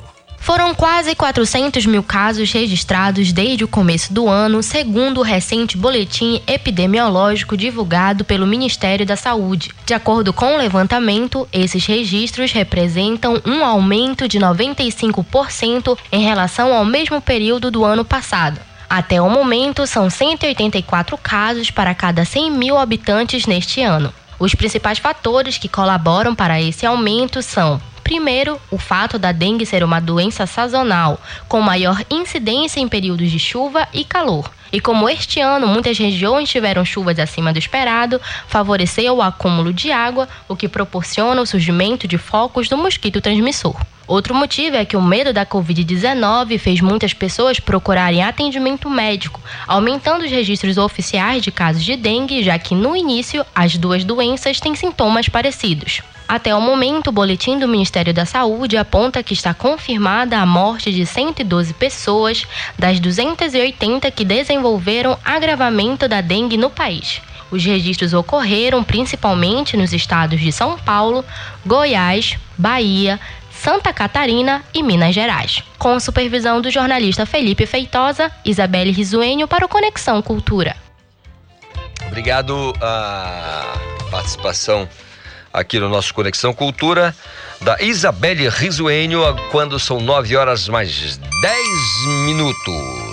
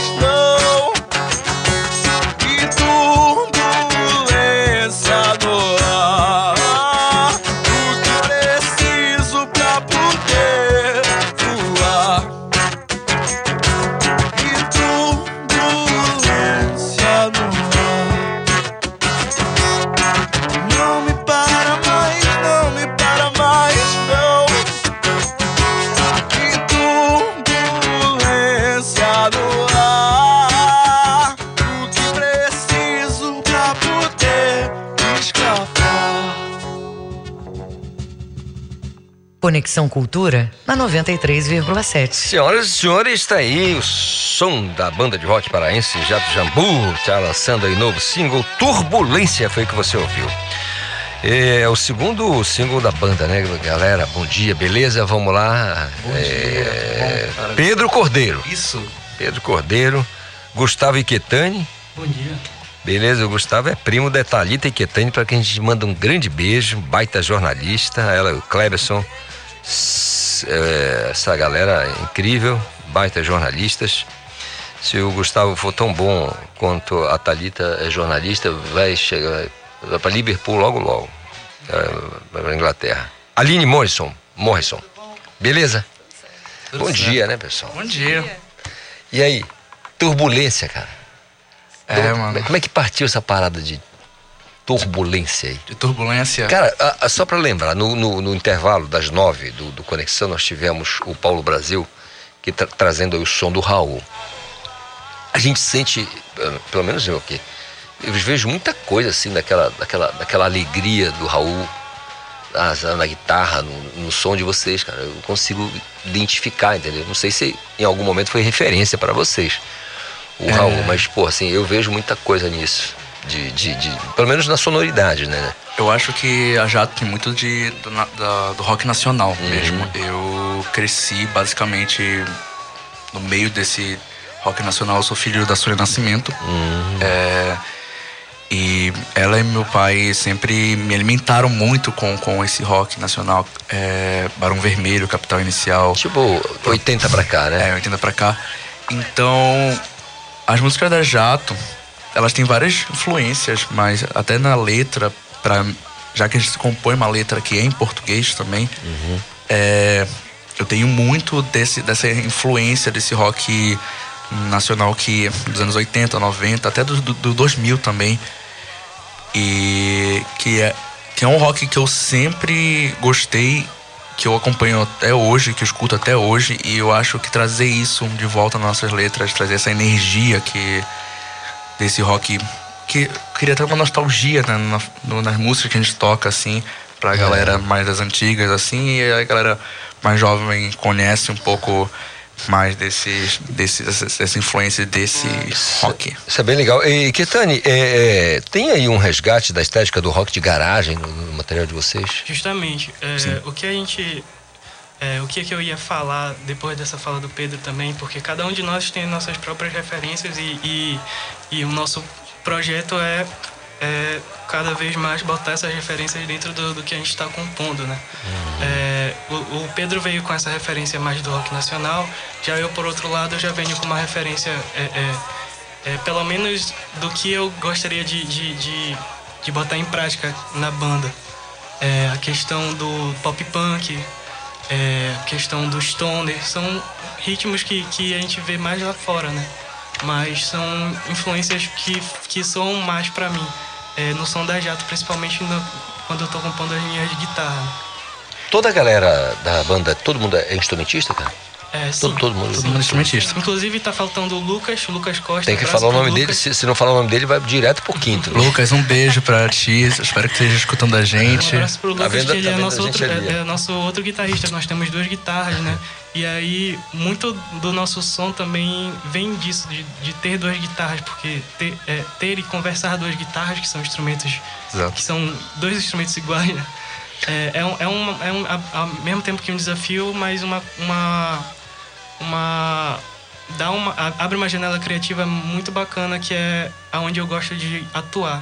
Mas, mas aí na- nas duas guitarras tem o lance de quem sola mais, quem sola menos? Não. Como é que não? Não tem? É tudo. Bom, é, nesse momento a gente não tem muito isso, a gente divide muito bem as frequências da guitarra, de como a gente gostaria de soar em cada música, né? Algumas músicas ele soa mais agudo, outras músicas eu sou, sou o mais agudo, algumas músicas ele solo, eu solo, entendeu? Entendi. Aline, é, da percussão, né? Sempre sabe percussão? Isso. É, eu- no momento eu, sou baterista e a gente tá começando a fazer umas músicas juntos, eu e Pedro, que eu também sou cantora. Ah, tem então a intérprete. gente tá unindo aí pra fazer uns duetos, algumas coisas do tipo. Bacana, show de Mas bola. é, eu gosto muito de cantar e acho que a bateria foi o instrumento que eu mais me dei bem, né? Eu gosto muito de aprender muitos instrumentos, mas a bateria em si É. foi a que eu me dei bem melhor. Legal. Pedrão, é, assim, no- como é que você considera o cenário atual do rock aqui na capital, assim, você que, como você disse, é de- do berço, né? Como é que você considera esse cenário? É, tá claro, não, não vamos levar em conta esses dois anos aí que foram... É. Né, né? Até pra gente foi. Pô, foi um imagina, cara. Mas como é que você analisa o, o, o cenário do rock que vocês fazem, o som que vocês fazem para aqui, para a capital? Vocês acham que tá, tá numa boa, tá tranquilo, falta muito? É, como você, como você diz, falta muito. Assim. É, no sentido de, de cena, cena, de onde se apresentar, é, se tem uma galera que curte, enfim, é, é, nesse cenário. é. Eu acho que ah, o cenário paraense, tanto musical, ele. Ele tem vários nichos, né? Tipo, Uhum. você tem nichos que são desde o até o sertanejo, do brega, do rock mais al- alternativo, independente. A gente tá muito ligado com uma galera que. que é. São bandas independentes, como a Zait, a Coach, a Eu adoro o pessoal da Zait, cara, você é Nossa, maluco. um beijo pro Giovanni, se estiver ouvindo a gente aí Tá também. doidão e pro tá? Dionísio também, que é da Casimir aqui. É, mas a gente vê que não é fácil ser artista em Belém. E tu- ou, assim, Não. vocês têm atividades paralelas, né? Sim. Não vivem da música totalmente. Não. Não. Vivem, tem atividades paralelas. Legal. É, é... Mas. Sim. Até completando a tua pergunta, Sim, sim. eu vejo que é um, é um cenário que tá em ascensão. Eu acho que a gente vê muitas bandas que, que começaram nesse cenário independente, que foram expor, expor- exportadas, não digo assim internacionalmente, mas nacionalmente, como por exemplo o Molho Negro, que é, inclusive é uma, uma grande referência pra mim também. E eu acho que é uma caminhada de pezinhos, assim, né? Tipo, de passos Passo a pequenos. passo, passo né? a passo. Mas a gente tem conseguido até um retorno bacana né, nessa volta que a gente teve. É, até pra fazer show a gente tá tendo um retorno bacana. E a gente tá indo. Legal. Eu acho que. Pedro, Pedro, é, Gustavo e Aline, eu vou só pedir licença a vocês que eu quero falar de uma coisa que vocês adoram também, que é esporte. Eu vou bater um papo com o Ivo Amaral, porque ontem nós tivemos uma partida bem legal, bem importante, né? O Ivo já tá? Já posso falar com ele? Então roda aquela vinheta maravilhosa pra gente aí. Esporte. 9 horas mais 22 minutos. A Jato Jambu dá um tempinho aqui que já já a gente vai falar aqui mais de turbulência. Aliás, turbulência com eles mesmo, viu? No final do show eles quebram tudo. Tô brincando. Ivo Amaral, bom dia. Bom dia. Você falou em turbulência. Turbulência está vivendo a Federação Paraense de Futebol com essas eleições que não acontecem nunca. Quando a coisa é normalizada pela presidente, tão criticada pelo candidato Ricardo Luque vem a justiça e interrompe de novo o processo eleitoral. Mas eu tenho certeza que é sobre futebol que a gente vai falar, não é, Calixto? De- não deixa de ser um assunto que vai pra crista da onda, porque no meio da temporada é, e importante, é, é, Ivo. Eu acho que isso tinha que ter um bom senso, né? No sentido de resolver essa questão logo, né? Temos tantos problemas, cara. Olha, antigamente não havia isso e eu também não sabia exatamente os valores. Mas é de espantar, até para o nível do futebol do Pará, a remuneração. Hoje o presidente da Federação Paraense de Futebol, como não acontecia há muitos anos atrás, é um cargo remunerado. Eu pensei inicialmente, até me espantei com o primeiro valor, que era um salário de 50 mil reais, mas disseram que não, é 70 mil. Esses salários são determinados pela CBF através das cotas que são repassadas a cada federação e a sua produtividade financeira. Então, é também um emprego muito bom no dia de hoje, ganhar 70 mil reais por mês para comandar a Federação Paraense. Ivo, eu confesso a você, não, não, pode parecer ignorância e falta de informação, mas eu fiquei assustado com o, o eu duvido que a banda que está com a gente aqui, a galera é, do Jato Jambu, que está fazendo rock aqui, é, que o, o, presidente da FPF gaste 50 mil reais por mês. Nem eu sabia, e até há pouco tempo atrás isso não existia, me parece, né? A partir desse comando que a CBF exige é, das federações estaduais que votam para o presidente então, é, a gente sabe que as federações amigas da presidência geral têm certas benesses e parece que no momento o Pará se enquadra nesse caso. Ah, a curiosidade é, quando se tem um, não sei se é um, posso chamar de mandato tampão da presidente da Tuna, uhum. que está à frente da FF, é, ela, tá recebe, ela recebe tá salário? recebendo a professora Graciete, sim. 50 Foi reais. essa acusação grave que fez o candidato Ricardo Gluckpol, acusando a presidente é, interina é, da, da, da Federação Paraense, que é a presidente da Tuna, que é o filiado mais antigo, e você sabe, pela lei, numa vacância de cargo, vai para a presidência o presidente do clube mais antigo filiado, é a Tuna. Então, Ricardo Gluckpol fez até uma acusação desagradável, dizendo que a presidência estava protelando as eleições porque os salários continuavam caindo. Mas que coisa. Ivo, esse é um tema, eu tenho absoluta certeza para a gente é, chamar a atenção aqui da participação do nosso ouvinte e também do nosso internauta que sempre está conosco aqui. Mas, eh, 50 mil eu tô, eu tô pensando aqui, o que, que eu faria por mês com 50 pila, rapaz? Eu, eu, acho que eu compraria, eu, eu compraria tudo de, de, de, de, de caixa de som pro pessoal da Jambu aqui da banda. Olha, que beleza, que beleza. Ivo, dava para vencer? O Paysandu bateu cabeça, na sua opinião, como é que foi? Olha, ainda ontem você falou de raspão, né? Perguntou rapidamente, dizendo que a gente falaria hoje de jogo. Eu disse que é, saindo de casa, o um empate contra o ABC, que era um time em ascensão, dentro dele da Série D, foi campeonato, campeão potiguar, não é? e estreou bem na competição, vencendo o Ferroviário fora de casa, seria um bom resultado com o Paysandu e foi. É, nenhum resultado assim maravilhoso, porque é preciso lembrar que um clube que vá, que pretenda, que vá chegar a subir de divisão, não pode contar apenas com vencer fora de casa. Eu tenho certeza que matematicamente, eu não sou bom de matemática, se o cara vencer todos os jogos dentro de casa e não fizer nenhum ponto fora, não vai, não vai subir de divisão. Então o Paysandu precisa pontuar fora e pontuou. Mesmo assim, me parece que pela classificação geral, aqueles critérios para lá, para cá, para cá, para lá, o Paysandu está em quinto lugar. Não é? Não é uma classificação tão animadora, mas também não é nada desonrosa. Lembrando que o próximo jogo é difícil. É contra o Mirassol, que é do interior de São Paulo, mas é um clube que se estruturou profissionalmente e tem conseguido ótimos resultados é, no Campeonato Paulista.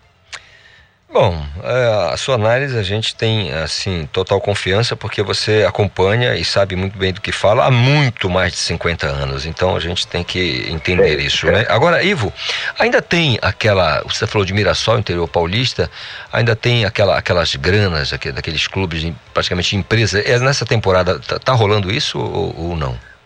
Olha, eu, eu, não sei exatamente a situação financeira do Mirassol. O Ituano há muito tempo Ituano, Barueri, lá, é clube de empresário. Eu não sei exatamente como é que está a situação do Mirassol. O Mirassol teve durante dois anos o treinador Eduardo Batista, naquela operação inédita no futebol brasileiro, que emprestou o técnico para o Remo, né? Mas não foi capaz de salvar o Remo na, na, na queda para a terceira divisão. E o Eduardo Batista, depois de dois anos trabalhando no Mirassol, com muitos elogios por parte da Crônica Paulista, me parece que agora foi para o Juventude Então, não sei como está o comando do Mirassol técnico, mas é uma equipe bem formada e que no Campeonato Paulista da Divisão Especial tem alcançado sempre bons resultados durante a competição. Que bom. Ivo, eu quero agradecer a sua participação e muito obrigado por jogar um holofote aí nessa questão da FPF aqui no nosso Conexão Cultura. Acho que é um assunto para a gente conversar em outra ocasião, porque realmente é de assustar. Então. É interessante o nosso Saulo Zaire, a reportagem esportiva é, que nós temos aí na, na rádio e na televisão, fazer uma reportagem mais a fundo, né? Para que a gente não fique apenas na informação que a gente sabe que é confiável, que eu recebi, totalmente confiável, mas re realmente descobrir tudo, que é um negócio, um processo que se arrasta há meses sem solução. Que coisa. Mas a gente amanhã certamente teremos a oportunidade de bater um papo e atualizar essas todas essas coisas. Um grande abraço para você e bom feriado. Obrigado, Calixto. Um abraço. Um grande abraço. 9 horas mais 28 minutos. Logo mais a uma e meia da tarde tem Esporte Cultura e o papo agora é com Gabriel Rodrigues. Bom dia, Gabriel. Olá, Calixto. Muito bom dia para você, bom dia para todos os ouvintes. No Esporte Cultura de hoje, a partir de uma e meia da tarde, nós vamos falar sobre o empate do Paysandu jogando fora de casa contra o ABC, duelo ainda válido pela primeira rodada da Série C, jogo atrasado. É, a gente vai mostrar os melhores momentos dessa partida, a análise do treinador Marcos Fernandes e também atualizar a classificação, já que agora todas as equipes estão com dois jogos neste Campeonato Brasileiro da Série C com novo formato. Também vamos falar do Remo, o Remo que já se prepara para a terceira rodada da Terceirona, vai enfrentar o São José neste sábado, querendo se recuperar na competição. O Remo que, apesar de ter vencido o Cruzeiro no meio de semana, perdeu para o Manaus na última rodada no final de semana passado e quer se reabilitar na competição. Também informações do Castanhal e da Tuna. O Atuna Luso, que também quer se recuperar, perdeu na estreia para o Tocantinópolis, agora tem compromisso em casa contra o Juventude de Samas e ainda esportes olímpicos e muito mais a partir de uma e meia da tarde no Esporte Cultura. Abraço, aquele abraço para você, Gabriel. Ótimo programa. Abraço em todo mundo aí da programação da TV Cultura 2.1. Eu sei que a galera vai se ligar. 9h30 intervalo, a gente volta no instante.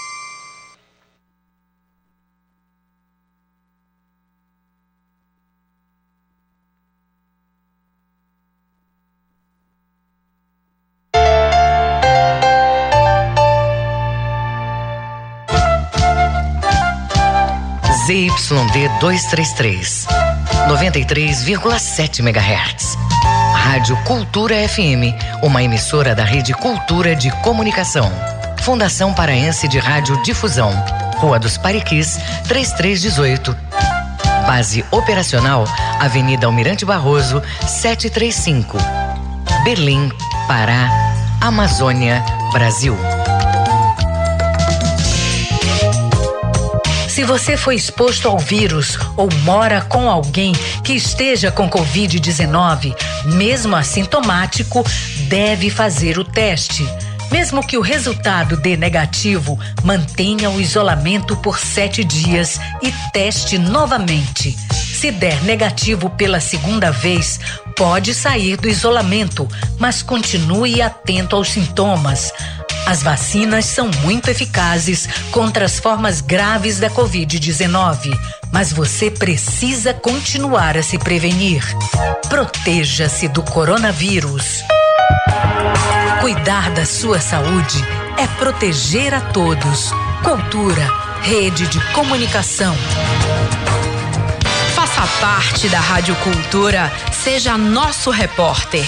Grave seu áudio com informações da movimentação do trânsito e mande para o nosso WhatsApp 985639937. O papo é música. Feira do Som. De segunda a sexta, meio-dia. Meus amigos da cultura, fala o Edgar Augusto. Todo dia, de segunda a sexta-feira, ao meio-dia, a Feira do Som, com lançamentos e muitas novidades. Não percam a Feira do Som, pela Cultura FM.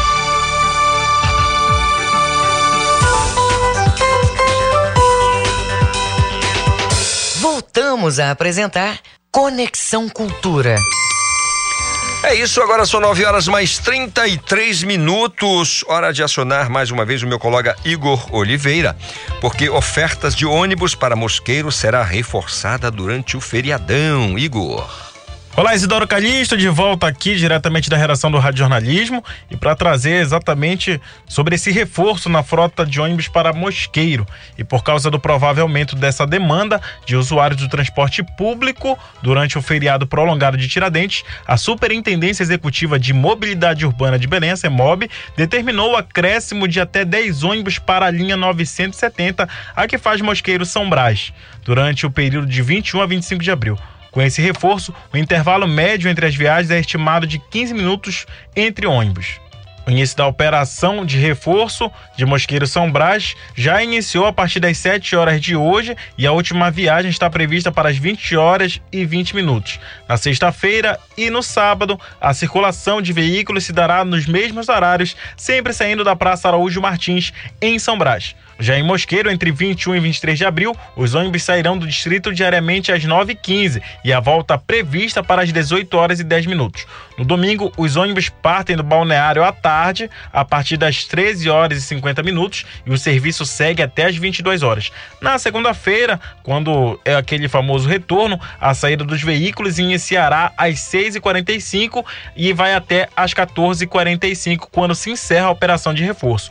O ponto terminal se encontra na rua Pratiquara, entre rua São Francisco Xavier Cardoso, a sexta rua, e a rua Veiga Cabral, a sétima rua. O valor da tarifa para Mosqueiro é de R$ 6,40, sendo a meia passagem R$ 3,20 e todas as gratuidades previstas em lei são asseguradas. Já o transporte hidroviário, a Coordenadoria de Transportes Especiais vai intensificar a orientação e fiscalização no transporte hidroviário. Os agentes de transporte vão organizar as filas, orientar o embarque e desembarque de passageiros e a obediência ao protocolo sanitário nos trapiches Chico Sampaio Outeiro e de Iquaraci, além do terminal hidroviário Rui Barata, localizado na Praça Princesa Isabel, ali próximo de casa, além de equipes em rondas pela ilha de Outeiro. Eu volto com você e encerro minha participação nessa quinta-feira. Isidoro Calixto. Ótimo feriado a você, meu caro Igor Oliveira, participando aqui mais uma vez do nosso Conexão desta quinta-feira, feriado, e você curtindo a nossa programação. Olha, às duas da tarde na TV Cultura tem o Sem Censura Pará. O programa começa às duas da tarde, logo depois do Esporte Cultura. E a Joana Melo, ela chega pra gente com o que é destaque no programa. Olá, bom dia para você que acompanha o Conexão Cultura. É hora de saber dos destaques do Sem Censura Pará desta quinta-feira, feriado de Tiradentes. No programa de hoje, entramos no clima carnavalesco que toma conta do país. O Sem Censura Pará reprisa o programa especial de carnaval exibido aqui na TV Cultura. Você confere a história da folia no Pará e tudo sobre as escolas de samba paraense com o pesquisador Miguel Santabrígida e o cantor e compositor Oswaldo Garcia. Também tem um super bate-papo com a cantora Marisa Black e a jornalista Lurdinha Bezerra, que conversam sobre a presença feminina no carnaval. E para encerrar, tem também o carnavalesco Edson Barata, que conta a história da atual campeã do Carnaval de Belém, a escola de samba Piratas da Batucada. Não dá para perder. Acompanhe nossa transmissão pela TV e portal Cultura a partir das duas horas da tarde, com reprise às 11 horas da noite. Quiser. É isso mesmo, né? A Joana Melo deu o um recado pra gente, guarde. Depois tu já sabe, né? Pra onde você vai. Olha, gente, o Oswaldo Belarmino Júnior é o nosso colega da Rádio Cultura, um baita produtor, diretor também, e que ele vai trazer pra gente aqui o destaque do Sinfonia 93. Oswaldo. Bom dia, ouvintes do Conexão Cultura. No programa de hoje, o famoso baixista americano John Patitucci mostra seu talento que virou referência para os contrabaixistas no mundo inteiro. Nascido em Nova York, já ganhou o Grammy de melhor álbum de jazz instrumental e criou um estilo todo próprio de tocar. Hoje, no Cultura Instrumental, toda quinta, 20 horas, aqui na Cultura FM. Não perca. É isso, Oswaldo. Obrigado pela participação aqui no nosso Conexão Cultura Sinfonia 93. Eu sei que você vai se ligar. Agora são 9 horas 37 minutos.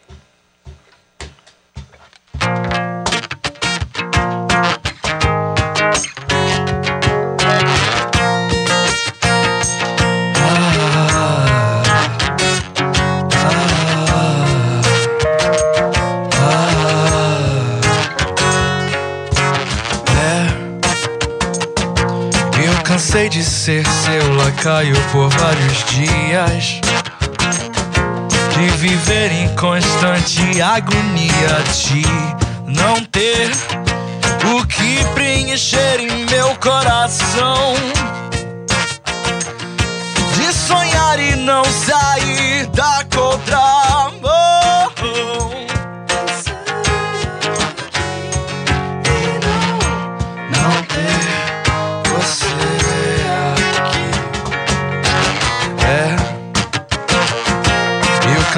De escrever, você não retorna.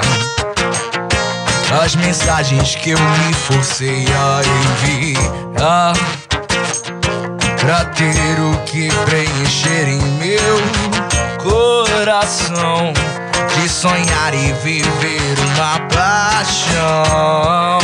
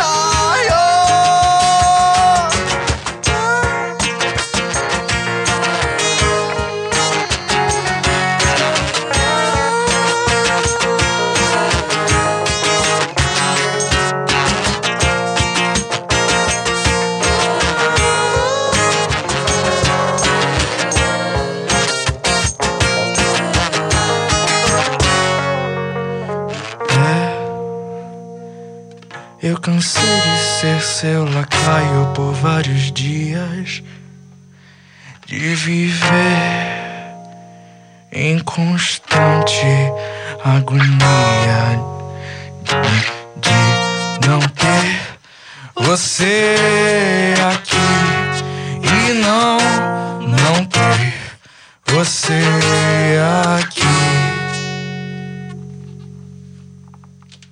Senhoras e senhores, Jato Jambu. Galera, é, muito brevemente, lá no comecinho, cara, é, a banda surgiu em que, em, que, em que período? Só pra gente... A banda surgiu em 2019. 19, cara? Não, deixa eu. É, 2019, 2019. mas ela já, já vinha sendo conversada em 2018, assim, no final de 2018. É, a banda começou basicamente comigo e com o Lucas, que não pôde estar aqui. Mas a gente começou a discutir algumas ideias, assim, de. De, de sonhos, de vontade né, de criar um projeto autoral. A gente já tinha feito participado de outros projetos autorais que não foram pra frente. E aí eu acho que começou até com uma pequena frustração, assim, né? Tipo, tipo, a gente não consegue engatar um assim, aí a gente falou, bora fazer um. E aí a gente tava procurando gente.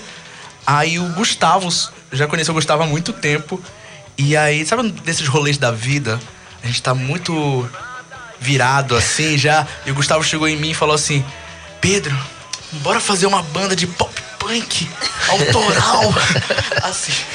E aí eu falei, cara, eu já, eu já tenho um. Já tô com um projeto que era basicamente isso. E aí eu falei, tu quer participar? Aí ele. É, mas tem. Mas aí eu vou tocar o quê? Já tem uma guitarra aí. Pô, pô, duas guitarras, cara. Sendo que eu acho que isso foi um grande. Eu acho que agora, depois que o Gustavo entrou na banda, é, no nosso primeiro ensaio, a conexão bateu de primeira, assim. Foi algo surreal. Ele e o Lucas se conectaram, eles não se conheciam. E parece que as guitarras começaram a dialogar uma com as outras. Foi uma coisa até que o Gustavo falou, né? Sobre as guitarras conversarem. E eu acho que eu não vejo a Jato sem essas duas guitarras. Já é uma marcou, né? Marcou. É, agora. criou uma identidade própria. Ah, eu sempre. Não é uma brincadeira, não, porque eu acho eu acho que eu envelheci muito rápido, né? O cara- depois que o cara faz 50 anos, o cara vai ac- acabando muito mais rapidamente. Mas eu pergunto, alguém aqui já, já, já completou 20 anos? Você já tem? Já, já. Mentira, rapaz. Já tem 20 anos já? Acho que tem 23, Tá 24. conversando, né?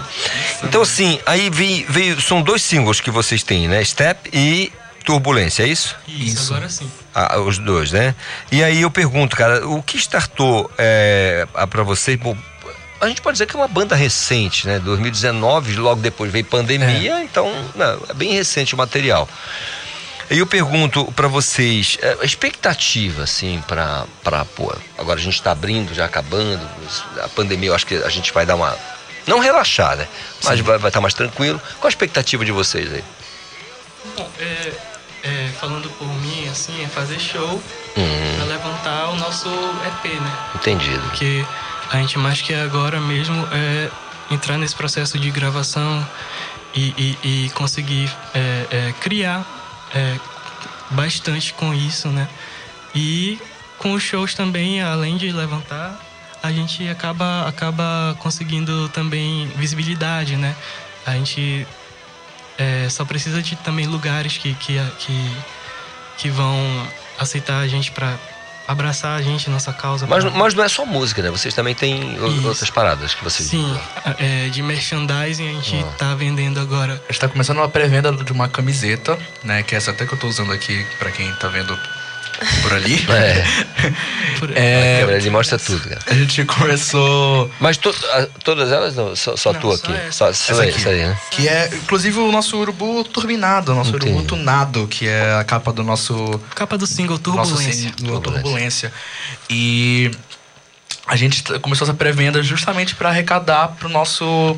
para as gravações. Então bora né? vender, Pra- cara. Onde é, que, onde é que acha a parada? Olha, vocês podem entrar no nosso Instagram, arroba jatojambu.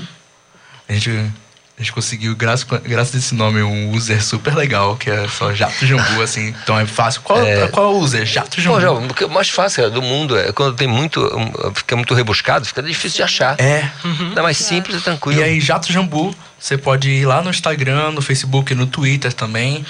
É, a gente botou lá pra disponibilidade da pré-venda. Quem quiser comprar. Custa mais de 500 reais essa essa- Não, Não, não. não. Tá custando 65 e Tá a bom, gente tá, tá fazendo bom, uma tá bom. promoção pro, pro nosso show de lançamento de Turbulência, que vai ser dia 6 de maio. Que comprando a camisa você pode comprar também o ingresso e fica o valor de 75. Mas a gente também tá vendendo os ingressos individuais. né? A gente vai fazer esse lançamento lá no Na Figueiredo, dia 6 de maio. Vai tocar a gente, a Noturna, a Zait. E a banda de abertura vai ser a Pontras. Então vai ser um evento bem legal. Então os ingressos estão já sendo vendidos, já estamos no segundo lote, que é 15 reais o individual e 25 o duplo para você levar, sei lá, o crush, levar o amigo, o familiar, o papagaio, o que for. Show de bola! Ah, só mais. Sim, Pedro, conta aí, pode falar. E aí a gente também ainda vai fazer um outro show. Agora, já que se vocês não puderem ir nesse dia 6 de maio, a gente vai estar tocando lá na feira de empreendedorismo LGBTQI+. QIA+. E vai ser onde? Lá no Centur. Centur. Lá no Centur. É, nesse, nesse sábado. De graça. Entrada franca. Às só 18h30. chegar lá. Pamela, vamos para organizar toda a produção lá no Centur, tá todo mundo. Não, o Arley não, a gente não leva o Arley não, que ultimamente tem sido um mau garoto. Não vai lá, não vai. Cara, é bom. Outro detalhe, o Arley é bom demais. Depois dele é ele de novo. Quando ele não tem, quando ele, ele me disse um dia desse que quando ele tá sem o que fazer, ele liga para ele mesmo para aprender alguma coisa. Ele tinha que fazer parte da banda de vocês, caras. Olha aí, rapidola, é, Aline, eu não posso deixar de perguntar a você. Cara, tu tem um trabalho de, de, de, de, de voz, né? Tu é cantora Sim, também. sim. E aí, como é assim? Porque tem tem a galera que faz gigs, né? Vocês têm essa coisa de, de gigs? Já São fiz, já- mas- Hoje não, Hoje hoje, é. não. Belezinha, como é que é a tua, tua parada com a canção? Com Eu a- tô começando agora, assim, nos palcos, minha vida com uma banda, né? Antes eu só fazia música pra mim, sozinha em casa. Até que o Pedro começou a me jogar, né? Umas mensagens, pega ali, te vi tocando bateria no Instagram, que eu gravava, né? E postava. Pô, bacana. E, pô, a gente tá precisando de baterista e tal. Que tal, não sei o que, tocar com a gente e ver o que dá, né? E aí eu ensaiei Step e umas músicas também que eles me mandaram. E nosso primeiro ensaio, assim, bateu de cara, né? E a gente tocando bateria de boa. E aí eu comecei a cantar com ele, a gente começou a fazer umas músicas juntos, e ele ficou, caramba, Aline, tu canta muito bem, como assim? E aí a gente começou a, tipo, também se unir nesse, nesse lado, mas, tipo, nunca trabalhei com música, é realmente minha primeira experiência, É assim, é, começando com música, essa carreira. É, enfim, eu sou Mas tá curtindo. é, tô curtindo, é muito bom. É, Era algo que eu, tipo, sonhava desde quando eu tinha 13 anos, sabe? Quando tu é Ah. meio rockzinha, rockstar, e tu fica, "Ai, caramba, meu sonho é ser uma rockstar, tocar nos palcos e tal. Então, é, tipo, tá sendo satisfatório nesse sentido. Eu me bato muito bem com os meninos, o nosso clima bate muito bem. Sim. O Santos bateu, o San- o Santos- Santos A. Aline foi a pessoa que entrou depois na banda, né? E, assim, depois do nosso primeiro ensaio junto, é, nós três, eu, o Lucas e o Pedro, a gente já sabia que era ela mesmo, sabe? É, foi um- um- uma coisa bem, bem interessante. Assim. Ai, que romântico. Cara, olha, galera, eu, assim, eu, eu percebi que as músicas de vocês são, são canções que são um pouco mais dilatadas, né? são maiorzinhas. Então, como eu tô a 10 minutos de, de encerrar o Conexão, a gente vai seguir no papo aqui pra gente encerrar com uma música de vocês, tá? Beleza, fechou. Tá, tá legal? Tá bom assim pra vocês? Ótimo. Beleza, então vou apertar o santo aqui da galera mais ainda para saber o seguinte: é, eu- o processo criativo do, do EP, cara, como é que é? Que- é, como, como é que starta assim? Quem. Do, do- por exemplo, aqui, é, Turbulência. De vocês, quem é o cara que é o letrista? Que, que, ou todo mundo. É o Pedro. O Pedro, Sou o, eu. Pedro, o cara que é o letrista. E aí, a- aí busca essa opinião da galera, ou já chega com tudo pronto e. Eu, eu chego assim, às vezes, quando dá a liga, eu começo a escrever alguma coisa. O meu processo criativo, ele, ele varia muito nas letras, porque ele pode começar muito, às vezes, pelo título. Eu tenho uma ideia de título, assim, eu vou fazer... Eu quero falar sobre tal assunto na música. Às vezes a música vai surgindo, assim, eu vou escrevendo e vai surgindo. É, Turbulência era uma música que eu já tinha... um- num- eu tinha ela num arquivo, basicamente, de vários textos, textos, textos de letra é, desde 2018. E aí, quando a gente começou em 2019, é, o Lucas foi vasculhar assim, esse, esse arquivo de textos, né, pra ver. Bora fazer alguma música aqui. E aí surgiu Turbulência. E. No caso, as minhas letras eu sempre vou mandando pra galera, assim, olha, tem uma ideia aqui, tem uma ideia de harmonia aqui. É, recentemente eu fiz um, duas músicas com o Giovanni, inclusive o Giovanni Da- Zait. Zait, né? E a gente fez duas músicas, assim, compor junto. Mas eu também, como a Aline falou, a gente tava, tava produzindo outras duas músicas também. Mas o processo, eu acho que até a entrada da Aline, que é uma coisa bacana que eu já queria há um tempo na banda. É, a Aline também é compositora. Ela é letrista e tudo mais. E nesse processo dessa. Não, mas essas duas músicas tu, tu, tu também tava. Era uma composição conjunta. Então, eu acho que todo mundo na banda, por mais que eu, eu escreva mais, a Aline agora tá começando a escrever também, cada um na banda tem a sua participação. O Lucas, ele basicamente ele chega assim às vezes com uma ideia de riff que é um riff muito bom e a gente começa a, a criar de cima. Gustavo também chega com algumas ideias, então eu acho que todo mundo na banda é um processo bem criativo e bem é uma salada, assim. É uma mistura É, de identidades, né? Exatamente. É, eu sinto que a gente consegue muito bem fazer isso que, que, que ah, justamente a Aline falou, de, de cada um exprimir sua identidade da forma que, que quer e que se sente confortável, que gostaria de, de ouvir mesmo. Legal. Cara, é, o- os ouvintes, normalmente, as pessoas que estão nos, nos acompanhando aqui, eu- normalmente podem buscar o trabalho de vocês em todas as plataformas, eu imagino, né? Todas as plataformas. Tudo, tudo, tudo tá, tá lá. É, nós temos dois singles, né? Que é o, o primeiro que nós lançamos é Step, que foi produzido, masterizado, gravado lá no Guamundo pelo Renato Torres. É um grande parceirão aí. Pô, sabe tudo, né, cara? Ali é... E esse segundo single a gente gravou na Animalismos, eu não me engano, que é o estúdio. É o home studio do Marcelo Ataíde, que é baixista da, da Noturna. O audiovisual já tá aí nesse material todo junto? Tem audiovisual? A gente tem um vídeo que é um, é um record session, né, de step, que foi gravado até pela gente, assim, editado também por mim. Eu, eu também eu sou formado em multimídia, então trabalho com essa, com essa área também de audiovisual. E é o único material que a gente tem, mas tá saindo aí talvez um clipe de turbulência, quem sabe. Pois é, cara, acho que dá. Pequeno spoiler aí. O, o próprio nome já é doideira, né, cara? Turbulência daria um videoclipe do caramba, assim. Eu acho que Sim. vai ficar show de bola. né? Tipo, locação, várias que tem aí, a gente já tá podendo sair, fazer, eu acho que ia ser massa. Ser bem massa. Olha só, é, tem aqui, cara, vamos fazer então aí, só para relembrar aqui, antes de fazer a última, para encerrar o nosso, a nossa participação e também o nosso Conexão, é, convidar a galera para o material de vocês, os próximos dias, onde vai ser, quer saber tudo aí. Bom, escutem a gente lá no Spotify, no Deezer, no YouTube, onde você quiser, no Apple Music. Escute aqui na Rádio Cultura Na Rádio também. Cultura Escute também. aqui na Rádio Cultura também, muito importante. E é, dia 23, Centur, dia 6, na Figueiredo. É, dia 23 lá na Feira do Centur de Graça.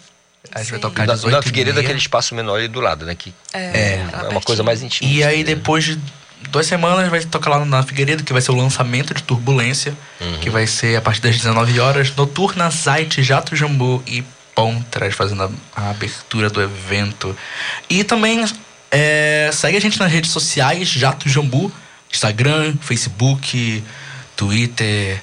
Se quiser seguir a gente também por aí, nos shows, pode seguir também. É, compra a nossa camisa, a gente tá fazendo a nossa pré-venda. E compra amarra- nossos ingressos lá. amarradaço na camisa. bicho. Essa camisa é muito boa, cara. Amarradaço, Aí né? ela é feita estampa sensacional do Ícaro Amoras, que Pode era crer, ficou. grande amigo meu. Show de bola. Então é o seguinte, eu vou agradecer a galera aqui que nos acompanha, que nos, nos assiste aqui através da nossa, do nosso YouTube, no Portal Cultura, também a galera que nos acompanha, nos dá essa carona no seu poçante aí nas ruas e avenidas da Grande Belém, em todo o estado, né? Onde o nosso sinal está com a nossa Rádio Cultura. Aliás, está em todo lugar, porque você pode ir lá, portalcultura.com.br, tá lá, estúdio ao vivo, você acompanha tudo aqui que está acontecendo no estúdio do Conexão. Então agradecer toda essa moçada. É, Jato Jambu, porra, muito legal ter vocês aqui, se deu uma energia muito legal. Parabéns pelo trabalho. Obrigado, gente Aline, agradece. ah, Vou dizer aqui, seja bem-vinda, entendeu? Já que tá chegando aí a banda e. Lembra aquela pergunta que tu mandou ainda Hum. agora? Tipo, é, qual era a nossa expectativa? Hum. Uma das nossas expectativas era estar aqui. Era Pô, estar aqui na rádio. legal, pô, que então, bacana, né? já cumprimos uma. Aí, Já aí, faltam aí- várias. eu- Ainda aí eu vou- aí eu vou, aí eu vou usar uma frase do, do Flauzino lá, dos, dos, dos, do, do, dos acho é que é, é, enfim, os, os mineiros lá. Aí você me derruba, mano. Aí você me quebra. Olha, mas pode também chamar a gente mais também, tá? Não, eu chamar assim. Beleza. Um beijo pra todo mundo que acompanha a nossa programação e o nosso Conexão desta quinta-feira. Amanhã, hoje é feriado, mas amanhã cer- certamente estaremos aqui com muito mais eh, de revista pra vocês. Um grande beijo e a gente encerra com Jato Jambu.